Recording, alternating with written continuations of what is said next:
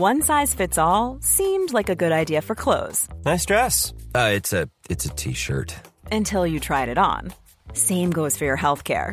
That's why United Healthcare offers a variety of flexible, budget friendly coverage for medical, vision, dental, and more. So, whether you're between jobs, coming off a parent's plan, or even missed open enrollment, you can find the plan that fits you best. Find out more about United Healthcare coverage at uh1.com. That's uh1.com.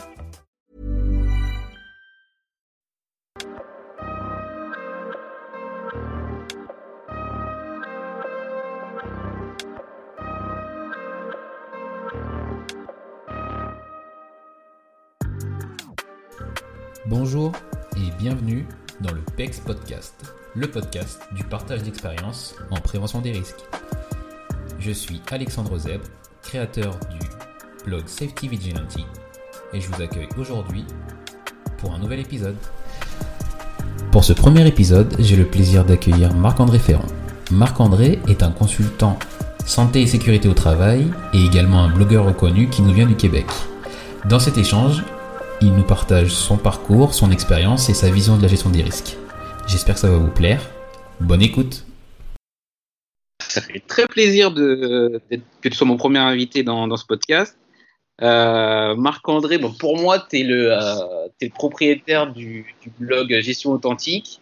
Tu es une référence dans tout ce qui est consulting euh, santé, sécurité au travail côté, Québec et aussi côté francophone. Et, et du coup, tu publies également beaucoup de choses et beaucoup euh, d'ouvrages sur la question.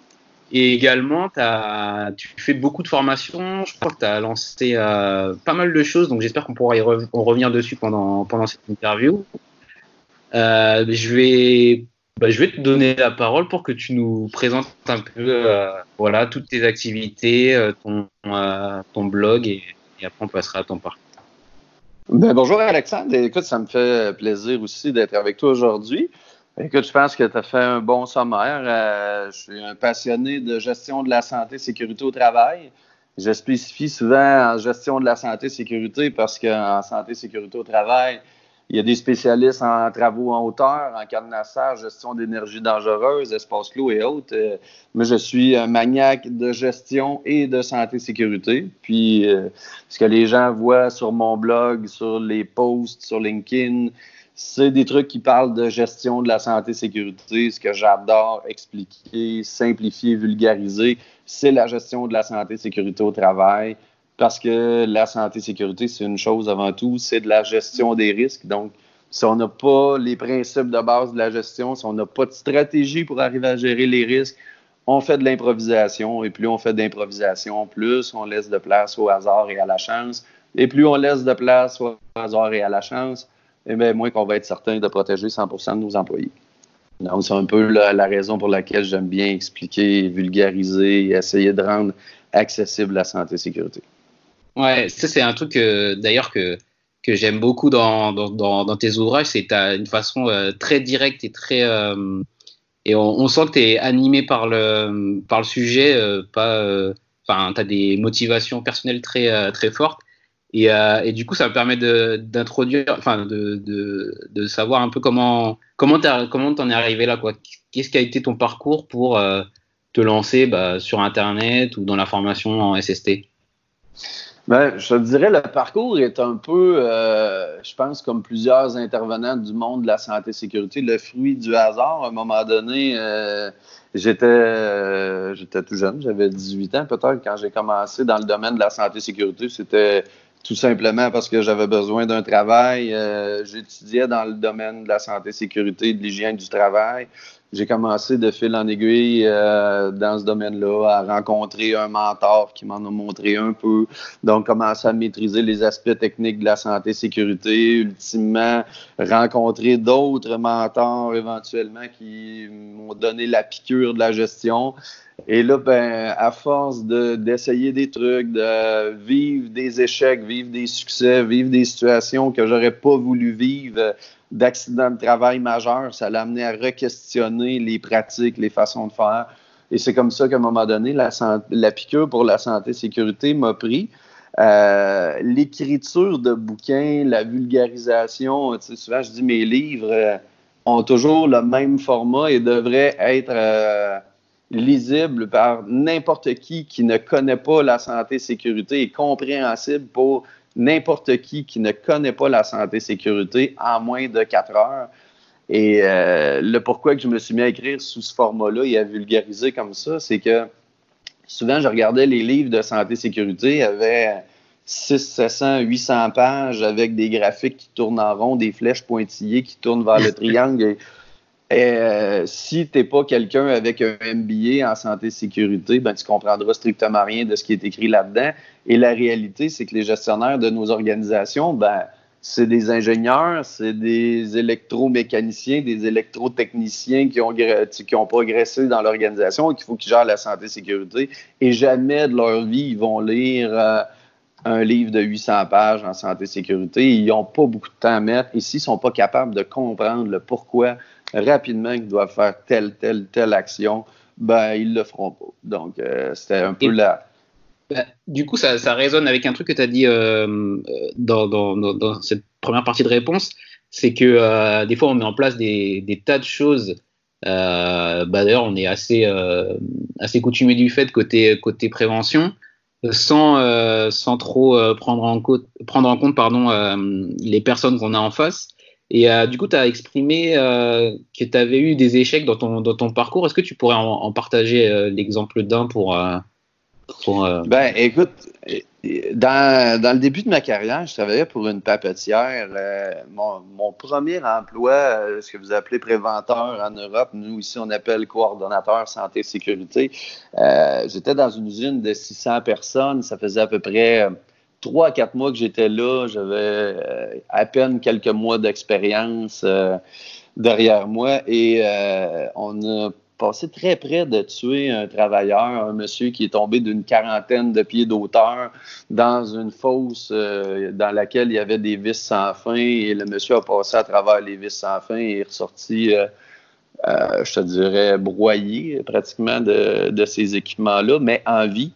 Et ça a été un moment très déterminant dans, ma façon de voir la santé sécurité au travail parce que l'organisation dans laquelle j'étais, étaient des hyperactifs en matière de santé sécurité et à peu près tout ce que tu peux imaginer existait. Euh, les grandes campagnes de sensibilisation et euh, tout le kit, les prix, les procédures, etc. Et je comprenais pas pourquoi que ça fonctionnait pas. Et je me suis même questionné. Ce que je me suis rendu compte, c'est qu'on était dans une approche de mettre 80% d'efforts pour obtenir 20% de résultats plutôt que de travailler à l'inverse sur le 20% d'effort qui allait nous donner 80% de résultats.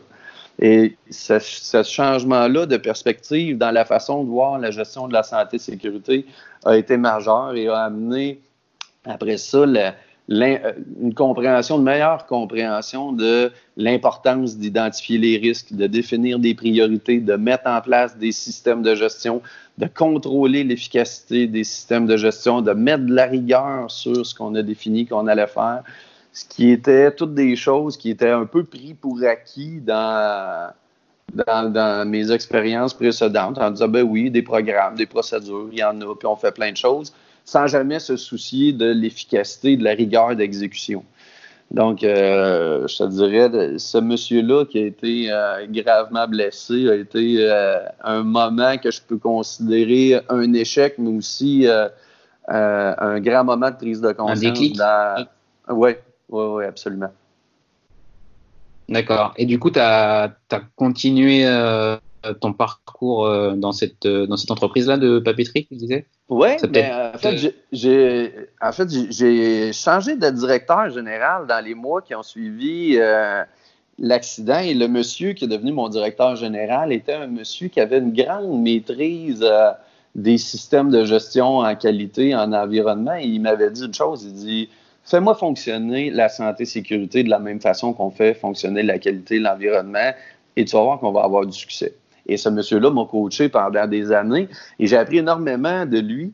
Et après ça, ben, la, la, papetière a fermé et je me suis retrouvé dans un autre type d'entreprise où est-ce qu'il n'avait absolument aucune rigueur, succès, aucune euh, structure de gestion et zéro intérêt pour y arriver. Donc, euh, j'ai dit, bon, ben, j'ai les connaissances maintenant, je vais être capable de le faire. Et c'est là que je me suis arrivé à une autre prise de conscience qui était l'importance de l'appropriation, de la gestion de la santé et sécurité par l'équipe de gestion, parce qu'on peut avoir les plus beaux systèmes au monde. Si les top managers ne se les ont pas appropriés, ça sert à strictement rien. Et finalement, je me suis promené après ça dans l'industrie pétrochimique, un peu comme ça, à voir finalement et à apprendre autant des meilleures pratiques que des pires pratiques. Et je pense qu'on on apprend autant des meilleurs que des pires. En fait, il y en a un qui nous apprend quoi faire et l'autre nous apprend quoi ne pas faire. Donc, euh, les, les, deux ont été bénéfiques. J'ai toujours un peu euh, un, petit froid à, mettre une connotation d'échec sur les situations en fait qui étaient désagréables au départ parce qu'ils m'ont appris beaucoup euh, quand je regarde ultimement le, résultat que ça a donné. Puis je te dirais, j'ai eu la, Oui, vas-y. Excuse-moi, je disais, et du coup, quand tu étais euh, dans cette deuxième expérience, du coup, qui était plus, plus compliquée, finalement, comment, de manière assez, euh, pratique, tu t'en es, tiré de ça? Comment tu as, réussi à, bah, manœuvrer, euh, ou en tout cas convaincre ton comité de direction ou ta ligue managériale pour, euh, justement les, les impliquer et, progresser sur, sur ces enjeux-là?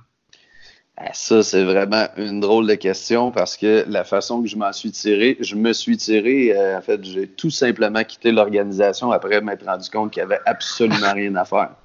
Et, ah, euh, je te dirais, il n'y a pas pire qu'un aveugle qui ne veut pas voir. Et, et ça, c'est un constat qui est extrêmement malheureux. Je vois, je te dirais, j'ai si c'est pas toutes les semaines, à toutes les deux semaines, je reçois des appels de gens de santé et sécurité qui sont au bord de la dépression, qui veulent, qui voudraient faire réussir leur organisation, qui, euh, qui en dorment pas la nuit parce que ils voudraient donc que ça fonctionne et ils font face à des équipes de direction qui en ont strictement rien à foutre et euh, il n'y a rien à faire avec ça. Absolument rien à faire. En fait, quand on est dans un rôle de, soutien en santé et sécurité, on peut exercer une influence sur une équipe de mm-hmm. gestion, mais on ne pourra jamais les contraindre à exécuter quelque chose parce qu'on n'est pas dans la ligne hiérarchique. Donc, on peut influencer, mais on peut seulement influencer quelqu'un qui veut être influencé. Quelqu'un qui ne veut pas être influencé, on peut se souhaiter bon succès, euh, bonne chance, en fait, pour arriver à faire euh, une démarche comme ça, mais les chances de réussite sont extrêmement minces. Et dans l'organisation où j'étais, qui était euh, dans une structure gouvernementale extrêmement bureaucratisée, euh, c'était une perte de temps absolue. Donc, j'ai décidé d'aller avoir du succès ailleurs que dans cette organisation-là. D'accord. C'est à ce moment-là que tu t'es tu t'es lancé ou c'est peut-être un peu de l'expérience? Non, euh, écoute, après ça, euh, j'ai eu quelques expériences de euh, directeur finance, directeur ressources humaines, donc dans d'autres fonctions d'organisation. Et écoute, après une couple d'années, j'ai décidé de revenir à la base de la santé et sécurité. J'ai réalisé que j'avais pas nécessairement le profil d'avoir un patron, que j'aimais bien exprimer haut et fort ce que je pensais. Donc, je ne suis pas un personnage euh, très politisé. Donc, s'il y a quelque chose que je pense, euh, habituellement, je le base sur des faits pour être sûr que je ne suis pas dans le tort. Et euh, les faits, ben, c'est des faits. Hein. c'est des, des, trucs qui sont difficilement contestables. Donc, aujourd'hui, j'écris ce que je veux et ce que je pense et c'est ce que je communique. Et je te dirais, dans la gestion authentique, il y a un employé, c'est moi. Et euh, je n'ai pas l'intention de grossir ni de rapetisser la structure. Et ça me permet de ne pas avoir à m'ostiner longtemps avec euh, des gens, à savoir est-ce qu'on devrait dire ça, est-ce que ça devrait être correct, pas correct, euh, est-ce que ça va froisser des gens? Tu sais, je te ferai l'exemple d'hier, je faisais un post sur LinkedIn à, propos de la courbe de Bradley de Dupont. Qu'à chaque fois que j'adresse ce sujet-là pour dire aux gens, remettez en question ces notions-là, c'est comme s'adresser à, une religion et dire que peut-être que le, sujet est erroné ou quoi que ce soit et les gens vont réagir de manière forte, mais j'assume euh, totalement les propos que j'amène. D'accord. Alors, euh, donc du coup, ça, t'a convaincu de, partir sur le, consulting, on peut dire, ou la, consultation comme, euh, Comme, comme ouais, ben, en fait, c'est ce que j'avais réalisé. Ouais, et tu as commencé. J'ai commencé il y a huit ans en consultation en gestion de la santé-sécurité, puis j'avais choisi ce créneau-là parce que j'avais vu les succès et les échecs que j'avais eus, je comprenais le pourquoi des deux. Et euh, ce que je voyais, c'est que c'était juste un scénario qui se répétait dans des centaines, des milliers, voire des dizaines de milliers d'organisations, et que peu importe où est-ce qu'on était, c'était toujours la même raison ou les mêmes raisons pourquoi que ça marchait pas.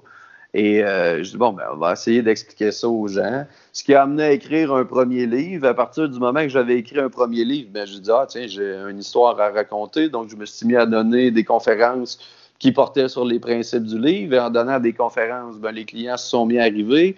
Et là, c'est là que je me suis mis à faire plus de consultations. Et c'est un peu comme ça que la boucle est partie. Mais euh, j'ai vraiment une fascination pour la gestion de la santé-sécurité en entreprise. Et souvent, euh, ce que je dis à mes, clients qui sont des gens de prévention ou du personnel de soutien en santé-sécurité, je leur dis souvent, il n'y a pas beaucoup de pires nouvelles que vous pouvez annoncer à un gestionnaire qui doit faire de la gestion. Et euh, c'est une, drôle de réalité, mais je te dirais maintenant, euh, presque dix ans après m'être parti, je regarde ça et c'est vraiment le constat de base souvent les gens veulent que les travailleurs se responsabilisent et développent des comportements sécuritaires. Quand on leur demande c'est quoi leur stratégie pour en arriver là, et là, c'est des points d'interrogation qu'on voit dans leurs yeux. Et quand on leur dit, ben, il faut que tu analyses tes risques, il faut que tu reviennes à éliminer, à réduire à source les dangers, que tu définisses des programmes, des procédures qui définissent clairement les rôles et responsabilités des gens, qu'il faut les enseigner dans des systèmes de formation, évaluer les compétences des gens, mettre en place des programmes d'audit à l'interne, à l'externe, mettre de la rigueur d'exécution, des revues de direction, etc. Oh, là, on tombe dans quelque chose de complètement différent. Et là, on comprend que finalement, la santé-sécurité, ça n'arrive pas en claquant des doigts et ça n'arrive pas en remettant des t-shirts ou des casquettes que c'est écrit J'ai la santé-sécurité en tête, alors que c'est ce que les gens souhaiteraient. Tout ce qui n'est pas de la gestion, les gens voudraient l'acheter, voudraient acheter du changement, alors qu'il ne passera jamais dans un autre canal que faire de la gestion. Et, euh, et toi, du coup, c'est vraiment ça. Enfin, je sais pas si c'est le, cœur de ce que tu apprécies le plus, mais ce côté euh, voilà, faire bouger les lignes et, euh, réallouer les, ressources au, bon endroit de, la gestion des risques, c'est euh, ce qui, t'anime dans, dans, ce, dans ce métier que, que tu t'es donné finalement. Ah, absolument. Et, ça fait partie des erreurs critiques de base. Euh, tu sais, souvent, on va entendre les organisations qui vont dire à leurs employés, oui, c'est important de tout déclarer. Et là, ils reçoivent des milliers de situations qui se font déclarer. Et là, on leur pose la question, oui, mais est-ce que vous avez les moyens de tout régler si les gens rapportent tout? Euh, et là, oh, là, on tombe dans quelque chose de plus flou. Donc, quand on parle d'analyse de risque, de définir des priorités, oui, c'est bien de demander aux gens de tout déclarer. Mais est-ce qu'on est en train de travailler sur la priorité 850 sur la liste ou on est en train d'adresser la priorité numéro un? Tu peux savoir ça juste en faisant de l'analyse de risque ou en définissant des niveaux de priorité ou situations que les gens vont rapporter. Au même titre que les gens vont vouloir, pensent que faire de la prévention va donner nécessairement des résultats. Et ce que je leur explique, c'est tu peux faire mille mauvaises actions en prévention et ça va absolument rien donner. Et tu peux en faire seulement une bonne et tu vas obtenir plus de résultats que d'avoir fait mille mauvaises actions en santé-sécurité. Ou d'autres choses qu'on euh, va entendre, c'est que la santé-sécurité, ça n'a pas de prix jusqu'au jour où on dit qu'il faut installer pour un demi-million de, de guarding sur leur machine ou qu'il faut acheter des équipements de sauvetage en espace clos et faire former les gens et mettre en place des processus et que là, là on, réalise que la santé-sécurité, ça a malheureusement un prix et qu'il faut définir des priorités, un ordre d'intervention dans l'organisation parce que sinon, on tire partout et c'est nécessairement le chaos qui va se produire. Et je connais aucune organisation, et je ne sais pas, peut-être la situation, c'est différent en France, mais dans ma vie, je n'ai jamais rencontré une organisation qui avait un budget illimité en matière de santé et sécurité annuellement et qui aurait un petit milliard à mettre de manière récurrente sur leur site pour euh, mettre plus de monde, refaire le layout de l'organisation. Ça n'existe pas. Donc, il faut cibler des priorités et euh, marcher en ordre de priorité. Ouais, c'est sûr. Ouais, mais c'est de la gestion euh, des risques, mais c'est de la gestion des ressources au sens large. C'est euh, quelque chose d'assez commun dans, dans une entreprise, mais le sujet de la, de la, SST ou de la, du, du, de la sécurité et de la prévention des risques, souvent il est mis comme quelque chose de différent et c'est là où c'est là où on n'est pas cohérent dans les messages qu'on porte, quoi. Ah, euh, tout à fait, tout à fait. Euh, en fait, tu pouvais pas mieux cibler le, propos. C'est comme si la santé sécurité était quelque chose d'apport qui devrait venir. Tu on va souvent entendre, faut que ça soit une valeur, faut que ça vienne des gens, faut qu'ils veulent se protéger pour les bonnes raisons, euh, etc mais ça ne viendra jamais naturellement comme ça, jamais comme dans jamais. Euh, souvent, je dis aux gens, je te donnerai un exemple, tu sais, oui, il faut que les gens aient des comportements sécuritaires, mais être plus précis que ça, par contre, il faut que les gens aient les comportements désirés par l'organisation. Et qu'est-ce que ça veut dire, ça? Souvent, je pose la question aux gens, vous avez combien de programmes de cadenassage pour gérer les énergies dangereuses chez vous? Et là, les gens vont dire un. Et là, je dis, il y a combien de façons, combien de, combien de façons différentes on devrait appliquer ce programme-là? Une. Bon, ben, je dis, là, vous avez une stratégie pour arriver à gérer les, énergies dangereuses qui devrait être appliquée d'une façon par 100% du monde, 100% du temps. Et si on fait ça, on va arriver à protéger 100% du monde immédiatement dès qu'ils mettent les pieds chez nous. Qu'est-ce qui arriverait dans une organisation qui a 500 employés et qui dirait à leurs employés de se cadenasser sécuritairement et qui n'ont pas mis en place de programme de cadenassage? Bien, il y aurait 500 façons différentes de se cadenasser et ça serait de l'improvisation généralisée et jamais qu'on pourrait assurer la sécurité de nos employés. Donc, si ça, c'est vrai pour la gestion des risques reliés aux énergies dangereuses, combien de programmes de travaux en hauteur appliqués de combien de façons différentes on veut avoir, combien de programmes d'entrée en espace clos, combien de façons de porter les équipements de protection individuelle, combien de façons différentes de faire les analyses de risque, les investigations, les enquêtes, analyses d'accidents. Tout ça doit être défini dans un système de gestion qu'on devrait parfaitement maîtriser et appliquer avec une rigueur euh, sans compromis. Alors, il y a juste un, euh, pour repréciser, parce que du coup, le, cadenassage, moi, j'ai déjà utilisé beaucoup euh, dans les travaux normatifs, mais cadenassage, c'est euh, le mot québécois pour tout ce qui est consignation des énergies dangereuses. Pour oui, repréciser. Exactement, je m'excuse pour. Pas de souci. J'avais pris pour acquis que c'est un terme façon, universel. mais parler un meilleur... tag out, si on veut. ouais, voilà, c'est exactement ça. Euh, ça marche. Et du coup, pour, euh, pour arriver à, ben, voilà, à, faire de la gestion des risques euh, un, sujet comme les autres et que, et que tout le monde a, son, a son degré de responsabilité prenne conscience justement de, de, ce qui, de ce qui lui incombe, comment, comment est-ce que tu, tu opères dans, dans, une entreprise, toi? Ben, sais, des fois, euh, en fait, régulièrement, je reçois des appels des gens et qui me disent euh, Monsieur Ferrand, on aurait besoin que vous veniez former nos gestionnaires sur leur rôle et responsabilités. On a un manque d'appropriation de la santé-sécurité. Euh, c'est souvent comme ça que les appels vont commencer. Et la première question que je pose aux gens, c'est qu'est-ce qui te laisse croire que c'est ça ton problème? Parce que s'il y a un manque d'appropriation des rôles et responsabilités, il peut y avoir différentes raisons pour ça. Ça peut être que les rôles et responsabilités ne sont pas définis. Ça peut être qu'ils sont mal définis. Ça peut être qu'ils sont pas compris. Ça peut être qu'ils sont pas communiqués. Ça peut être qu'ils sont enseignés, communiqués, mais qu'on valide pas la compréhension. Ça peut être qu'on ne met pas de rigueur sur l'exécution des rôles, etc. Donc, il peut y avoir peut-être 100 raisons différentes qui vont justifier cette raison-là, mais les gens vont sauter à la conclusion que les gens n'appliquent pas leur rôle, fait qu'ils ont besoin de formation sur les rôles. Fait pour répondre à ta question, quand, quand, je, quand j'en reçois un ce que je dis aux gens, si tu te présentais chez ton médecin et que tu lui disais en arrivant dans son bureau que tu veux des pilules, probablement qu'il te poserait la question sur c'est quoi tes symptômes, est-ce que tu as mal à la tête, tu mal au rein, euh, il te prendrait un prélèvement de sang, il t'enverrait passer un rayon X et tout ça pour arriver à transformer des perceptions en faits et être capable de poser un diagnostic précis sur c'est quoi la nature de tes problèmes et ultimement, peut-être te prescrire la bonne pilule ou te dire que tu n'en as carrément pas besoin. Donc, quand j'interviens dans une organisation, ce que je vais leur recommander en premier, c'est de commencer par un diagnostic de leur organisation parce que j'ai strictement aucune idée de c'est quoi leur problème.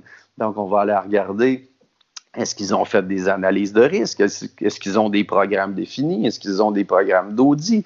Est-ce qu'ils ont des bases de données pour suivre leurs mesures correctives? Est-ce que les gens connaissent les risques auxquels ils sont exposés? Est-ce qu'on a mis en place des systèmes d'audit à l'interne, à l'externe? Est-ce qu'on a les ressources appropriées pour arriver à gérer qu'est-ce qu'on veut corriger? Est-ce qu'on a mis en place des plans d'action, des objectifs organisationnels dans lesquels les gens vont participer? Ça peut être euh, Donc, à partir du diagnostic, on est capable de dire, bon, ben voici maintenant où est-ce qu'ils sont les possibilités d'amélioration dans votre organisation, par où on commencerait en numéro 1, en numéro 2, en numéro 3, et on continue comme ça. On, est capable de faire un plan d'action et des interventions beaucoup plus ciblé que d'arriver avec des programmes tout faits et dire ben voici ma solution miracle pour vous. Si vous vendez un programme d'observation préventive où est-ce que tout le monde va s'observer entre eux pour avoir des bons comportements? Et là, une fois que les superviseurs vont voir observer les comportements des employés, on va vouloir que les employés s'observent entre eux et comme ça, ils vont développer la valeur et blablabla. Donc, tout ça, tant qu'à moi, c'est de la bouillie. Euh, jamais, jamais, jamais, j'en embarque dans des démarches comme celle-là. D'accord, donc là, tu as, un peu euh, sauté, mes, parties euh, que j'avais prévues sur la, partie, euh, comment dire, plutôt comment tu procèdes. Et bah, en fait, tu as, déjà bien expliqué comment tu approches une, entreprise et, comment tu diagnostiques finalement bah, le conseil et l'apport que tu peux tu peux leur, euh, leur, leur, prodiguer, mais euh, il y a une partie sur euh, plus comment, à quoi ça ressemble finalement ta, ta vie au, quotidien? C'est aller, enfin, il y a des entreprises qui viennent directement à toi pour te, pour te solliciter, ou est-ce que c'est toi qui vas prospecter directement pour trouver des clients ou? Non, je, je, ben, je te dirais dans les premiers mois de démarrage de mon entreprise où est-ce que j'étais un total inconnu, euh, il a fallu que je prospecte un peu. Mais je te dirais de façon générale, les gens vont me voir en conférence ou vont avoir lu un de mes livres, puis ils vont me trouver euh, sur Internet, vont me contacter comme ça. Puis euh, mm-hmm. je te dirais c'est habituellement la porte d'entrée. Là, mais je te dirais, via les conférences, souvent s'il y a une foule de 300, 400, 500 personnes, euh, il y a quelques personnes qui vont avoir un déclic bien précis par rapport à une situation chez eux. Je te dirais habituellement, dans les 48 heures qui suivent, il y a habituellement deux, trois appels euh, immédiats que les gens vont dire Écoute, je t'ai vu hier, je veux absolument qu'on se rencontre. Euh, c'est un peu comme ça que ça va arriver. Et, et, et, du coup, finalement, enfin, pourquoi le, le blog euh, Gestion Authentique? Toi, tu t'es dit dès le début, il faut que je, je communique et après, tu as, comment dire, as, fait ton livre, ça je, je comprends, mais pourquoi tu es parti sur, euh, sur Internet? Euh, C'était quoi cette volonté de. Ben, écoute, on est dans une époque où, où est-ce que je considère qu'on est plutôt privilégié dans notre capacité de diffuser un message. Parce que si on recule 15 euh, ans en arrière, dans une époque où est-ce qu'il n'y a pas de médias sociaux ou rien, arriver à diffuser un message qui allait rejoindre un auditoire intéressé euh, dans un créneau aussi précis que la santé sécurité au travail, ben, il fallait que tu réussisses à rentrer dans un magazine spécialisé qui avait une publication trimestrielle, puis euh, c'est à peu près ton meilleur espoir que tu pouvais avoir pour arriver à véhiculer un message. Puis après ça, ben, tu pouvais faire des conférences dans différents événements, puis c'était probablement ce qu'on pouvait aspirer de mieux. Euh, qu'il y a des milliers d'intervenants dans le domaine de la santé-sécurité et il y a aussi des milliers d'intervenants qui ont des besoins et qui n'ont pas de réponse à leurs questions. Donc, je trouvais que de véhiculer le message sur Internet via un blog, via LinkedIn, rendait accessible euh, le message à tous les gens. Ils en prennent ce qu'ils veulent ultimement. Il y en a qui font des grandes prises de conscience. Il y en a qui c'est peut-être plus un rafraîchissement de connaissances, d'autres un petit truc qu'ils vont aller chercher. Mais Bref, l'information est là. Puis, euh, je dirais, ça démocratise aussi beaucoup la possibilité de, euh, de changer les choses. Euh, avant ça, les gens qui avaient le plus de pouvoir pour changer les choses étaient ceux qui avaient les plus grands budgets, qui pouvaient se payer le plus de marketing euh, dans différents événements, revues spécialisées ou autres, alors qu'aujourd'hui, euh, toi, moi, euh, n'importe qui qui veut se partir un blog en santé et sécurité a le pouvoir de le faire. Et mm-hmm. s'il est intéressant et qu'il répond à un besoin, ben, les gens vont y aller. Excuse-moi, je disais, ouais, en, ce moment, je, je, vois que du coup sur LinkedIn, tu fais pas mal de, petites euh, vidéos qui sont et sur YouTube aussi qui sont euh, courtes. C'est comme des petites pastilles euh, sécurité où as c'est super moi ce que j'aime c'est que c'est super brandé. Enfin je veux dire c'est très très coup de poing quoi. On voit que tu as un message je sais pas sur la courbe de Bradley ou des trucs comme ça.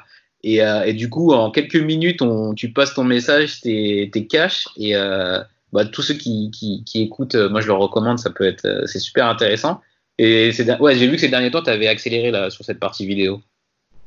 Ouais, ben, euh, je te dirais, là, après ça, il y a une question d'optimisation du temps parce que ça reste qu'il y a 168 heures par semaine pour tout le monde. Donc, là, à un moment donné, une fois que j'ai dormi un peu moins, une fois que j'ai fait mes mandats de consultation, une fois que j'essaye d'arriver à livrer mon message de manière la plus efficace possible, et euh, je me suis rendu compte aussi en lisant sur les médias sociaux que les gens passaient moins de temps à lire qu'à regarder des vidéos parce que ça demandait aussi un peu moins d'efforts. Donc, euh, j'ai suivi le courant. Euh, puis, euh, je te dirais aussi, mais je suis pas différent des autres. Prendre le temps de lire un très grand article laborieux, ben il faut que tu t'assoies, faut que tu sois concentré. Alors que si tu es en train d'attendre dans un stationnement euh, ta conjointe au centre d'achat, au centre commercial, et que tu regardes une vidéo en attendant, ben, ça passe le temps. Et euh, si ça dure 2-3 minutes, ben, tu as retenu un peu d'informations en 2-3 minutes. Donc, euh, c'est pour ça que j'ai augmenté l'utilisation du vidéo. Et je trouve que ça amène aussi un visuel en même temps qu'une euh, explication. Puis j'essaie de rendre ça euh, intéressant pour les gens. Ah, tu vois, moi, je, je, rejoins euh, complètement parce que, pareil, j'ai commencé par, bah, il y a quelques années maintenant, j'ai commencé par la rédaction d'articles. Et pour moi, c'est forcément plus, plus long parce que tu as plus de, plus de préparation, plus de construction et, et c'est plus et c'est aussi plus long pour la personne qui va consommer entre guillemets le, contenu. Donc du coup, ça te sépare un peu de, personnes qui peuvent être intéressées. Et, euh, et, au bout moment, quand tu veux faire passer une idée, il faut trouver quelque chose qui, il faut trouver le bon médium, quoi, d'une manière ou d'une autre. Et c'est pour ça que là, justement, je lance euh, le podcast. Moi, j'en consomme beaucoup et je pense que c'est un bon moyen, euh, un bon moyen, pardon, que ce soit dans la voiture ou dans les transports en commun, euh, d'écouter bah, un petit peu de d'informations voilà, de, spécialistes qui peuvent t'apporter quelque chose sur, euh, sur une notion que, que tu n'auras peut-être pas le temps de chercher euh, dans un article. Quoi. Donc, je, Tout à fait. suis pas passé à la encore, mais je trouve que c'est euh, vrai qu'il faut, il faut trouver un, quelque chose qui, voilà, qui fonctionne sur cet aspect-là. Et je te dirais, on n'est pas les inventeurs du travail à la chaîne, mais je peux te dire qu'entre m'asseoir et écrire 15 articles et aller dans un local et tourner 15 capsules de vidéo de 5 minutes, ça me prend pas le même temps ouais. ouais, il y a ça aussi. Ouais, ouais, effectivement, quand tu t'es programmé un temps où tu fais de la, voilà, du travail à la chaîne, comme tu dis, tu es, efficace et puis tu peux diffuser. Tout est euh, installé, l'éclairage, la caméra, tout est là. Donc, c'est un après l'autre. Euh, c'est pas parce que je suis toujours habillé de la même façon que j'ai toujours la même chemise, c'est parce que je les ai toutes enregistrées la même journée. C'était donc ça le secret alors. ça marche. Euh, du coup, on a déjà fait un, bon tour de, de, ton, de ton activité, de comment tu, comment tu vois tout ça. Euh, j'avais une question, enfin j'ai encore deux questions sur la partie euh, bah, de ton activité. Qu'est-ce que Qu'est-ce que tu as le plus appris finalement euh, depuis que tu t'es mis à, ton compte et que tu bah, écris des blogs, que tu interagis avec les gens, que tu fais des vidéos et que tu interviens dans plein d'entreprises euh, en, consultation?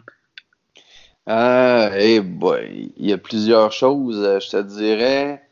ce qui est le plus plaisant, c'est de travailler avec les gens qui sont ouverts au changement, ouverts d'esprit et qui sont capables d'admettre qu'ils ont pu avoir un certain qu'ils ont pu commettre des erreurs en cours de route et qu'ils se disent Ah, ben oui, c'est vrai, maintenant, on va ajuster le tir. Et euh, je ne sais pas si tu as déjà entendu le vieux dicton qui dit qu'il n'y a rien de pire pour un être humain que d'admettre qu'il s'est trompé. Et ça, je le vois souvent. Euh, si j'amène un propos qui est à l'envers ou à contresens d'un grand courant de pensée, tantôt tu nommais la courbe de Bradley, ou on pourrait parler de la pyramide de Bird ou Heinrich, ou tout ça, et que c'est des, euh, ou toutes les approches comportementales en matière de santé et sécurité je vais avoir des gens pour qui ça va être une grande révélation qui vont dire Colin, je peux pas croire que j'ai jamais vu ça avant aujourd'hui. Et là, il, y a un déclic qui se produit. Et là, après ça, ça devient hyper stimulant de travailler avec ces gens-là. Alors qu'il y a des gens qui vont prendre ça comme une gifle, comme si tu venais de les insulter. Euh, et là, tu joues dans leurs croyances personnelles. Et ce que je me suis rendu compte avec le temps, c'est que dans la tête des gens, les croyances ont autant de valeur que les faits. Parce que pour eux autres, s'ils croient, nécessairement, c'est vrai. Donc, ils font totalement abstraction. mon message est habituellement basé sur des faits. Je parle aux gens de la loi, je parle aux gens des principes de gestion, tous des trucs qui sont prouvés. Mais si ça vient à contresens de la croyance de quelqu'un, euh, je te dirais, euh, les gens vont souvent prendre ça comme personnel. Euh, comme si j'étais allé les insulter dans le salon chez eux. Donc, euh, ah, ok. Donc, cet aspect que, du coup, pour, comment dire, faire entendre et comprendre et même adhérer à ton message, euh, c'est pas la partie, enfin, c'est pas la, la, stratégie frontale qui, qui aura les, bons résultats, quoi. Il y a, y a une façon euh, d'amener les choses qui, qui, peut, qui ne peut pas être trop brutale, en tout cas. Non, non, assurément, parce que sinon les gens se sentent confrontés. C'est pour ça que je, tu puis je te dirais, euh, dans les débuts, quand j'ai commencé le blog, quand j'ai commencé l'écriture des livres ou tout ça, j'étais peut-être aussi dans le, dans le même bateau dans le sens que je voulais absolument prouver aux gens que j'avais raison. On disait, ben voyons, ça se peut pas que tu comprennes pas ça, mais la loi dit ça, puis ISO 45001 dit ça, et tous les principes, ta, ta, ta, et là, essayer d'expliquer, expliquer, toujours par finir en me disant, je vais essayer de convaincre tout le monde. Et euh, Colin, c'est comme ça qu'on va arriver à faire le changement. Aujourd'hui, je te dirais, mon approche est beaucoup plus soft en me disant, ben, les gens qui veulent embarquer, qui embarquent. Ceux qui pensent à autre chose, ben, ils ont juste à faire autre chose. Puis euh, c'est libre à eux. Je ne suis pas là pour imposer une façon de penser à personne. Mais je te dirais, j'aime bien le dicton qui dit la vérité, c'est comme un, gros ballon que tu tiens en dessous de l'eau et un jour ou l'autre, il finit toujours par faire surface. Et celui qui est le plus éclaboussé, c'est celui qui l'a tenu en dessous de l'eau. Donc, les gens dans leur organisation qui veulent tenir des propos qui font pas de sens, et qui sont prêts à les défendre pour protéger leur ego, un jour ou l'autre, c'est qui qui paye pour? Je dirais, c'est pas moi. D'accord. Et du coup, euh, une dernière question pour euh, plus sur la, enfin toujours sur l'organisation et, enfin ton organisation et, la mission de, de que, que tu que tu t'es donné. C'est euh, quel quelle est la, culture de sécurité que tu, que tu portes finalement dans, dans, les entreprises que tu, euh, que tu, euh, bah, que tu visites? Ah, ça, ça, aussi, c'est intéressant parce que, en premier lieu, ça amène une réflexion sur c'est quoi la culture en santé-sécurité. Et quand on pose la question aux gens, ben, les gens vont dire la culture en santé-sécurité, c'est quand les gens ont des comportements sécuritaires et tout ce qui vient avec ça. Euh, si on revenait à la courbe de Bradley Dupont, c'est quand les gens vont se prendre en charge et qu'ils vont vouloir prendre soin d'eux autres mêmes et veiller sur leurs collègues et toutes sortes de trucs autour de ça. Là, je dirais, j'ai une approche qui est complètement différente, qui est à 180 degrés de ça. Tout ce que je ramène, c'est que la santé, sécurité, c'est de la gestion de risque et que la meilleure façon de gérer des risques, c'est de les éliminer et de les réduire à source. Donc, ça veut dire que la culture, ça commence à un endroit. La culture en santé-sécurité, ça commence par le niveau de risque auquel une équipe de direction accepte d'exposer ses travailleurs. Et ça se résume très simplement. Ce que ça veut dire, prends la personne la plus insignifiante, la plus nouvelle, inexpérimentée, pas formée que tu n'as jamais vue de ta vie, mets-la dans un environnement de travail éclairé, pas de trous, avec des machines protégées. Et qu'est-ce qui va arriver? Strictement rien. Et sur l'autre côté, prends la personne la plus expérimentée, la plus formée, l'icône de la vigilance et de la valeur sécurité, mets-la dans le noir avec des trous, avec des machines protégées et elle va finir par se blesser. Et, prends-toi qui est dans le domaine de la prévention, prends-moi qu'on est là-dedans à temps plein, les gens qui vont écouter le podcast, euh, c'est tous des fans de, santé sécurité qui en mangent, qui en lisent, etc.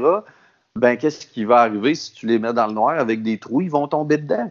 Donc, quand je dis la, la culture en santé sécurité, ça commence par le niveau de risque auquel une équipe de direction accepte d'exposer ses employés. Plus on va diminuer le niveau de risque, plus on va s'assurer de protéger 100% des gens dès la première seconde qui vont mettre les pieds chez nous. Après ça, pour ce qui est de quand on ne peut pas éliminer et réduire à la source les dangers, qu'est-ce qui nous reste comme possibilité? Pas que les gens aient des comportements sécuritaires, mais bien que les gens aient les comportements désirés par l'organisation. Donc, souvent, je fais une petite règle de trois aux gens, je leur dis, la culture en santé et sécurité, c'est quand les gens ont les comportements désirés par l'organisation. Et les comportements désirés par l'organisation, ça n'arrive pas par hasard, c'est le résultat de votre gestion. Donc, si on fait la petite règle de trois, si la culture en santé et sécurité, c'est quand les gens ont les comportements désirés par l'organisation et que les comportements désirés par l'organisation, c'est le résultat de notre gestion, eh bien, la culture en santé et sécurité, c'est tout simplement le résultat de notre gestion. Et la santé et sécurité, c'est de la gestion de risque. Et la culture, ça commence par le niveau de risque auquel on accepte d'exposer nos employés et les comportements désirés par l'organisation. Ils arrivent par définir des rôles et responsabilités aux gens dans des programmes, les accueillir chez nous en les informant immédiatement des rôles et responsabilités attendus d'eux. Euh, évaluer leur niveau de compréhension après leur accueil. Après ça, mettre des plans de formation par poste pour continuer à former les gens en continu sur les rôles et responsabilités qu'on attend d'eux, parce que c'est pas parce qu'on les a formés il y a huit ans sur un sujet quand on les a embauchés qu'ils s'en rappellent huit ans plus tard et qu'après ça, qu'on doit les, les, passer dans des évaluations de rendement, leur confier des objectifs, les impliquer à différents endroits dans notre stratégie, que ce soit dans l'analyse de risque, dans les recherches de solutions, dans les inspections de lieu de travail, dans les enquêtes analyses, etc. Essayer d'impliquer le plus de gens possible là-dedans. Et après ça, aller auditer pour contrôler l'efficacité de ce qu'on fait. Mais souvent, on va voir des organisations qui vont auditer, mais qui ne corrigent pas les écarts ça sert à strictement rien. Donc, ce qu'il va faire, des fois, on entend les gens parler d'amélioration euh, continue en santé et sécurité, et on dirait que nécessairement, il faut que ça rime avec des termes japonais de Kaizen, de Blitz, de 5S. Ouais. Faire de l'amélioration continue en santé et sécurité, ce n'est que de mettre un système de gestion en place, de l'auditer, de corriger les écarts, et on va le voir s'améliorer. Donc, euh, écoute, je te dirais, c'est un, un peu tout ça. Donc, l'approche que j'ai, c'est revenons à la base, identifions nos dangers, éliminer, réduire à la source partout où est-ce que c'est possible, et ensuite de ça, mettre en place des systèmes de gestion basés sur de l'exécution de rôles et responsabilités dans des programmes d'entrée en espace clos, travail en hauteur et autres, et s'assurer d'une parfaite exécution de nos systèmes de gestion. Donc, une responsabilisation totale des équipes de gestion sur la sécurité de leurs employés, plutôt que blâmer l'employé de ses comportements non sécuritaires, bien, se poser la question, est-ce que moi, comme organisation ou comme gestionnaire, j'ai tout fait ce qui est en mon pouvoir pour que mon employé se comporte adéquatement?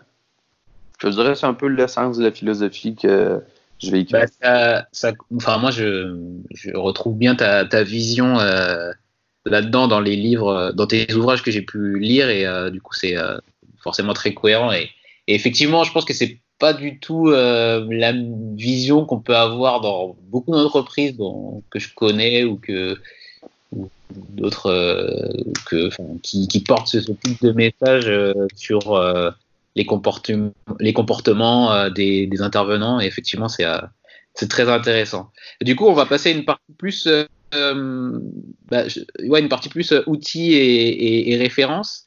Mm-hmm. Alors, Qu'est-ce que tu qu'est-ce que tu conseillerais comme livre euh, sur la, prévention des risques pour quelqu'un qui, voilà qui veut euh, continuer à, approfondir le sujet? Écoute, dépendamment du niveau de, maîtrise de la personne qui lit les livres ou d'où est-ce qu'il en est dans sa carrière ou dans son niveau de maîtrise des notions. Euh, un livre que j'adore, c'est Advanced Safety Management de Fred E. Manueli, qui est un auteur américain euh, qui remet en question beaucoup de vieilles vaches sacrées de la santé-sécurité. Euh, très, très, très, très bon livre de ce côté-là. Euh, quelque chose qui peut paraître un peu euh, drôle à première vue, mais il y a quand même un excellent livre qui s'appelle La santé-sécurité pour les nuls. Donc, dans la collection pour les nuls, il y a un livre sur la gestion de la santé-sécurité qui est très intéressant pour les gens qui commencent dans le domaine et qui ont une structure à mettre en place et qui savent pas par où commencer, ben, il y a quelqu'un qui s'est donné la peine de faire un petit pas à pas avec toutes les petites explications, les trucs, les pièges. C'est un livre que je recommande souvent. Euh, je recommande souvent les miens euh, parce que je trouve qu'ils vulgarisent bien ce que j'essaie d'expliquer aux gens. Euh, puis avant tout, le livre le plus important, et ça, peu importe les gens qui nous écoutent sont où sur la planète Terre, le livre le plus important que vous avez à maîtriser, c'est la loi qui s'applique chez vous. Et les gens, souvent, vont complètement ignorer ce qu'il y a dans la loi. Et euh, moi, je te dirais, dans la réalité que je vis au Québec, ce qu'on va retrouver dans, un système de gestion comme ISO 45001 ou SAS 18001, euh, on va retrouver la même chose dans la législation. La recette de la gestion de risque, on ne peut pas la réinventer faire de la gestion, ça va toujours être de la gestion. Donc, ce qu'on va retrouver dans les législations, c'est mm-hmm. faire l'identification des dangers, revenir à éliminer, réduire la source, mettre en place des programmes de prévention, assurer la formation du travailleur, voir à l'application des procédures, des programmes, etc. Donc, euh, si j'avais un conseil à donner aux gens, lisez la loi qu'il y a chez vous et elle dit exactement ce qu'il faut faire pour arriver à gérer les dangers adéquatement. Et souvent, l'autre chose que je dis aux gens, le minimum que vous avez à faire en matière de santé et sécurité, c'est ce qu'il y a dans la loi. Et que vous soyez président, vice-président, directeur, gestionnaire de premier niveau ou employé, personne est autorisé à ne pas faire ce qu'il y a dans la loi, peu importe où est-ce que vous êtes sur la planète. Donc, lisez la loi qui est chez vous, comprenez-la, voyez le sens de chaque mot qui est écrit là, parce qu'habituellement, ce n'est pas des bêtises qui ont été écrites. Ça marche. Du coup, tu as mentionné euh, alors Advanced Safety Management, je connais pas, je connaissais pas, donc je vais, euh, je vais essayer de, de, retrouver ça. Et euh, la santé sécurité au travail pour les nuls, c'est ça? Ouais. Bah, le titre est en anglais. Je pense pas qu'il existe en français, mais écoute, il faudrait que je vois si je. Discussion du, du podcast et, et, les liens vers ton blog aussi, des, moi des livres que j'ai que j'ai appréciés aussi, donc au contraire, ça me dérange pas du tout de les, euh, de les recommander. Euh, et après, sur une partie un peu plus euh, outils digitaux, vu que tu es quand même sur, sur, sur Internet depuis un moment, quels, outils toi tu utilises aujourd'hui pour, pour la partie gestion des risques? Écoute, probablement que ce que je vais te donner comme référence, c'est pas nécessairement tous des trucs qui existent en Europe euh, ici, pour gérer les énergies dangereuses, comment tu appelais ça? Ce qu'on appelle le cadenassage, toi, tu appelles? Euh? Euh, la consignation. La consignation, ici, il y a un logiciel qui existe qui s'appelle Conformit, qui est vraiment un bijou pour arriver à faire la gestion de la consignation. je me suis promené quand même pas mal à, à travers Canada, États-Unis, à quelques endroits en Europe. Et euh, j'ai rarement vu quelque chose d'aussi bien fait pour gérer euh, tous les systèmes de consignation, l'information présente sur les fiches, euh, la codification, la façon d'arriver à gérer. vraiment un logiciel que j'apprécie beaucoup. sinon, ici, on en a un petit nouveau que je vois de plus en plus chez mes clients, un logiciel qui s'appelle Diligence, qui est un logiciel qui sert à faire les analyses de risque mais dans lesquels il y a des super beaux dashboards euh, pour suivre, les, euh, connaître les risques présents dans l'ensemble de l'organisation, définir des priorités, arriver à fonctionner euh, par, par filtre, par département, par gestionnaire. Vraiment quelque chose qui est très visuel, très, très simple d'utilisation. un autre logiciel que je vois que j'aime bien. écoute, rapidement, c'est les, ceux qui me viennent en tête. je, je, je, Conformit est disponible, est accessible en Europe. Et euh, du côté de diligence, je ne serais pas en mesure de dire. D'accord, ben je, moi je vais regarder parce que c'est toujours intéressant de se tenir euh, au courant. Et d'ailleurs, je me demandais si toi tu avais euh, peut-être eu l'idée d'en développer un parce que tu as quand même pas mal d'expérience maintenant sur ce qui fonctionne au moins. Et je sais pas si tu avais toi comme projet d'en développer un, ce type de logiciel. Ah, écoute, j'y ai déjà pensé. Par contre, je te dirais, je suis pas dans un moment de ma carrière où est-ce que j'ai le temps à consacrer à ça. Euh, c'est vraiment, c'est pas des petits projets. Euh, arriver à monter, euh, tu sais, puis c'est un marché aussi dans lequel il y a des gros joueurs qui sont. Ben, en fait, moi, ce, que, ce qui pourrait m'intéresser, c'est d'avoir une application pour arriver à structurer l'ensemble de la gestion de la santé et sécurité. Parce que souvent, ce qu'on va voir, c'est des logiciels qui répondent à une partie du besoin mais très, très peu vont couvrir l'ensemble de ce qu'une organisation a, besoin. Mais euh, je te dirais, j'ai déjà pensé, mais je ne sais pas si un jour euh, je, m'aventurerai dans ça. Euh, je te dirais, si tu me posais la question, as-tu d'autres projets de développement, je te parlerais probablement des quatre autres livres que j'ai en tête, que j'ai juste pas le temps d'écrire, que j'ai bien hâte d'écrire. Je te dirais, euh, j'ai un outil sur mon site, en fait, que je viens de déposer, là, dont la, structure finale n'est pas complète, mais que j'ai appelé diagnostic, qui sert à n'importe quelle organisation à aller s'auto-évaluer en matière de santé et sécurité. Donc, euh, je te dirais le juste, tu sais, puis souvent, les gens n'ont pas nécessairement les moyens de s'embaucher un consultant ou euh, donc ça vient permettre à peu près à n'importe quelle organisation de s'auto-évaluer. Je ne sais pas si j'irais beaucoup plus loin que ça du côté technologie. Ok. Euh, alors, euh, du coup, je vais terminer par deux questions plutôt sur la, partie à venir euh, de la prévention des risques. Et pour connaître un peu ta, toi, ta vision de comment est-ce que ça, comment est-ce que tu vois évoluer le métier de, bah, de, chez vous, donc tu dis coordonnateur santé sécurité ou, chez nous, ou comme moi je les appelle, plutôt le métier de préventeur à moyen mhm. et à long ah, écoute, mais je, hier, justement, je faisais un post sur la courbe de Bradley, puis il y avait un commentaire qu'une personne a mis euh, en disant Oui, mais tu nous parles de la courbe de Ferron et ça amène rien de neuf. Et j'ai vraiment trouvé ça intéressant comme commentaire parce que, d'une certaine façon, c'est vrai. C'est juste la façon dont le message et l'explication est amené et vulgarisé qui est différente et nouvelle. Parce que la santé sécurité, ça a toujours été de la gestion de risque. on pourrait remonter à 100 ans en arrière si, on avait eu des ébauches de début de santé-sécurité. Il aurait fallu faire de la gestion. Et souvent, ce que je dis, peu importe l'organisation où est-ce qu'on va se trouver, que ce soit dans l'industrie pétrochimique, dans le nucléaire, dans le transport, peu importe, la seule chose qui va changer, c'est la nature des dangers qu'on a à gérer. Et faire de la gestion, ça va toujours être faire de la gestion, ça va toujours être planifié, organisé, dirigé et contrôlé. Et je regarde euh, la révision qui s'est faite euh, de passer de OSAS 18001 à ISO 45001 dans les dernières années. Ça a pris à peu près cinq ans aux plus grands spécialistes de la planète à réviser la norme et pour arriver à une conclusion à la fin qu'on a changé deux ou trois virgules. Donc, quand même qu'on voudrait réinventer la gestion, on ne pourra jamais réinventer la gestion.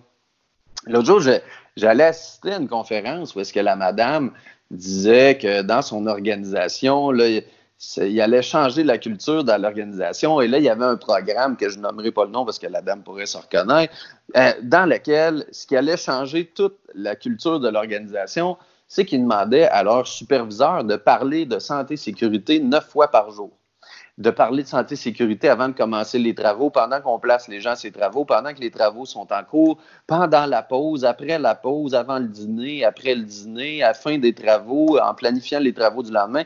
Donc, tout était basé sur parler de santé sécurité. Et là, je me dis pendant ce temps-là, oui, mais ils sont où les analyses de risque? Ils sont où les, les, indicateurs de performance? Ils sont où les plans de formation par poste, les revues de direction, les budgets, les objectifs, les plans d'action? Et ça sonne super beau, là, euh, dire Ah, regarde, nous autres, on a réinventé le management, euh, on a réinventé la façon de gérer les risques, on va parler de santé et sécurité neuf fois par jour.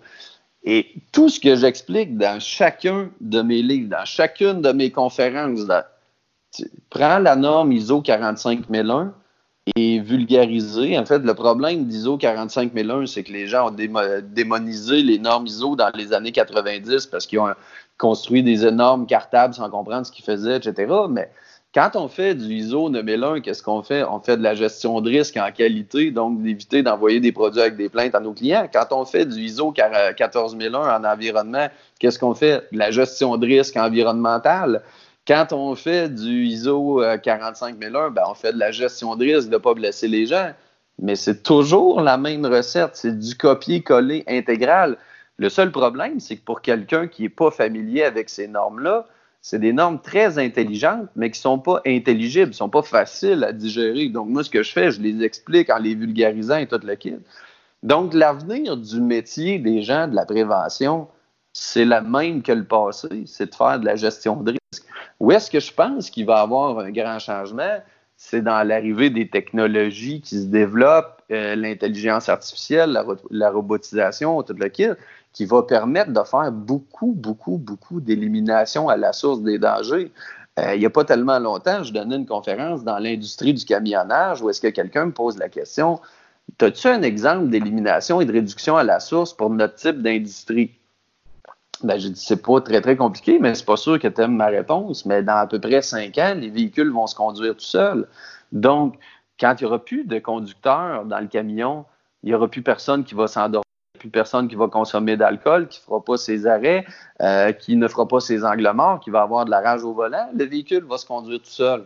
Donc, la cause les principales causes d'accidents de travail étant toujours euh, de, camionnage étant reliées aux camionneurs. La journée qu'il n'y aura plus de camionneurs, ben, il n'y aura pratiquement plus d'accidents en lien avec le camionnage. Au même titre que quand on, si on regarde une ligne d'assemblage de 1950, versus une ligne d'assemblage de 2020, ben plus ça va, plus on automatise, plus il y a des robots, plus donc euh, on va enlever beaucoup d'opérations manuelles qui vont diminuer de manière importante l'exposition au risque pour le travailleur. Et je pense que le futur pour l'élimination et la réduction à la source va être beaucoup d'amener ces technologies-là pour réduire la présence humaine dans les organisations. Et je sais que c'est pas extraordinaire pour les taux de chômage, mais euh, en même temps, je ne suis pas un conseiller en emploi, mais moins qu'il y a de monde dans une organisation, moins qu'il y a de gens qui se blessent. C'est un, raisonnement un peu de base, mais je ça fait partie de la réalité de demain qu'on va avoir euh, à vivre en santé et sécurité au travail. Ok. c'est une vision euh, très, bah, malheureusement, qui est probablement juste, mais c'est vrai que c'est hum, assez bah euh, ouais, assez déshumanisant ben, de ça. Ouais, euh, ben, en fait, je, là, je regardais, écoute, je me rappelle pas, j'ai regardé l'autre jour une vidéo de d'une usine d'assemblage de véhicules dans laquelle il n'y a plus personne. Donc, je peux te garantir une chose, c'est qu'ils ont zéro accident. C'est sûr. s'il n'y a plus, plus d'employés, ben, il n'y a plus personne de blessé. le but, le but de la santé et sécurité au travail, et d'arriver à zéro blessure. Donc, on n'est pas dans une optique de... Et jamais on arrivera à, éliminer tous les employés de tous les, emplois. Par contre, euh, si je te parlais de la semaine dernière, j'étais dans une usine d'abattage où est-ce que des gens doivent accrocher 1500 volailles manuellement à, à l'heure. C'est un à toutes les deux secondes et ils ont des problèmes monstrueux de musculo-squelettique. Ben, la journée qu'on va avoir un appareil qui va être capable d'accrocher 1500 volailles à l'heure à la place d'un être humain, il n'y a pas personne qui va se plaindre de ça. C'est clair. Et du coup, une dernière question pour, euh, pour terminer cette euh, petite, en, petite entrevue. Euh, qu'est-ce que, quel message toi t'aimerais du coup passer aux personnes qui seraient intéressées par euh, le métier de préventeur, de responsable HSE, technicien, euh, coordinateur euh, santé-sécurité, ou quelqu'un qui débute dans, le métier. Je leur dirais, premièrement, soyez patient, parce que les probabilités que tout se passe exactement comme vous voulez de l'arrivée, vous risquez d'être fort déçu si vous pensez changer tout du jour au lendemain. Donc, c'est c'est un travail de longue haleine dans lequel il ne faut pas se surprendre que la principale résistance au changement vient de l'organisation qui vous embauche et qui vous embauche pour que vous fassiez le changement. Donc, ce qui est quand même particulier. Euh, la, résistance vient très, très, très rarement du travailleur, mais très, très souvent des équipes de gestion. Donc, euh, ce qui est un peu paradoxal dans tout ça. Euh, mais je vous dirais, dans les, les qualités qu'une bonne ressource de prévention devrait avoir, je dis souvent, ça prend des connaissances techniques, ça prend des connaissances de gestion, ça prend du savoir-être et ça prend du leadership. Et je veux dans euh, des connaissances techniques, c'est habituellement ce qu'on va retrouver le plus fréquemment. Mais euh, je vous dirais, si vous avez toutes les connaissances techniques du monde et que vous n'avez pas de savoir-être, personne ne va vous écouter. Donc, euh, travailler sur vous-même, sur votre façon d'approcher les humains, comprendre la communication, euh, toute l'interaction entre les individus, euh, les, les, contextes politiques dans lesquels vous allez, les vous allez intervenir, tout comprendre cette dynamique-là est très, très, très importante pour arriver à connaissance technique, aptitude relationnelle. Euh, la santé, sécurité, c'est de la gestion de risque et la gestion, ça ne s'invente pas et ça ne se réinvente pas. Si j'avais un conseil à vous donner, Comprenez ce qui est écrit dans les normes ISO, donc ISO 45001. Nommez pas le nom euh, parce que ça fait peur aux gens, comme la peste, les normes ISO. Donc, euh, pour ceux qui ont vécu des mauvaises expériences, ils gardent des stigmates très douloureux. Donc, mais comprenez les principes qui en arrière de ça et orientez vos interventions en fonction de ce qui est dans ça. Et euh, je vous dirais, c'est un, bon gage de succès et de réussite. Et vous n'êtes pas en train de réinventer la roue. Vous prenez les principes que les meilleurs au monde ont pris et vous les mettez en application. Et normalement, ça devrait bien fonctionner. Donc, pas réinventer la roue. Et euh, avoir du leadership, ben, faut que vous soyez prêt à un moment donné à vous exposer. Et il faut que vous soyez en mesure, je dis souvent, s'il y a une question qu'un leader doit être apte à répondre, et peu importe qui il est, euh, c'est une question qui est un mot, c'est pourquoi. Pourquoi on est en train de faire ça? Pourquoi c'est par là qu'on s'en va? Pourquoi c'est ça la priorité? Pourquoi il faut faire des analyses de risque? Pourquoi il faut éliminer, réduire à ça? Pourquoi il faut définir des programmes? Pourquoi il faut contrôler l'efficacité de ce qu'on fait? Pourquoi ça prend des revues de direction? Pourquoi, pourquoi, pourquoi? Et si vous n'avez pas la réponse à ces pourquoi-là, qu'est-ce qui va arriver? Probablement que vous allez rester en retrait dans votre bureau et plus vous allez rester en retrait dans votre bureau, plus vous allez perdre de la crédibilité aux yeux des gens. Et plus vous allez perdre de crédibilité aux yeux des gens, moins vous allez avoir de leadership. Et moins vous allez avoir de leadership, moins il y a de gens qui vont vous suivre. Donc, euh, c'est un peu une espèce de, de, cercle dans lequel je vous dirais euh, maîtriser les connaissances techniques, c'est important et ça, c'est facile à aller chercher ce qui vous manque. Développer vos attitudes relationnelles, maîtriser les connaissances de la gestion, et de développer votre leadership et n'ayez pas peur de prendre des risques et de vous exposer. Euh, ça fait partie du gage de succès d'un bon intervenant en santé et sécurité, assurément. Euh, est-ce que tu peux nous dire où est-ce qu'on peut te retrouver sur les réseaux et, euh, ton blog? écoute, le blog, c'est www.gestionauthentique.com. Puis euh, sur LinkedIn, principalement, si les gens tapent mon nom, vont me trouver. Euh, je te dirais, c'est les deux endroits que je suis le plus actif. Ça marche. Ok. Bah, c'est parfait. Merci beaucoup, euh, Marc-André. C'était ben, pour ma part, première interview. Je te remercie ben. beaucoup de m'avoir invité. écoute, je considère que c'est un privilège. Je regarde les posts euh, de Safety Vigilant régulièrement et euh, je trouve que tu fais un excellent travail. Continue, euh, je pense qu'il n'y aura jamais trop de gens audacieux qui et jamais trop de gens qui vont intervenir pour véhiculer des messages qui vont amener notre milieu à changer et je t'encourage à continuer encore longtemps. Bah écoute, merci beaucoup. je pense qu'on peut s'arrêter là et puis à bientôt Marc-André. Merci beaucoup. Merci d'avoir écouté cet épisode. Si vous avez apprécié, vous avez deux manières pour euh, me le montrer. Tout d'abord, en laissant un commentaire et une évaluation 5 étoiles sur iTunes ou toute application de podcast que vous utilisez. Et enfin, en parler à quelqu'un qui pourrait être intéressé, quelqu'un, un préventeur, quelqu'un du métier, à qui vous pourriez recommander ce podcast. Merci beaucoup et à la semaine prochaine.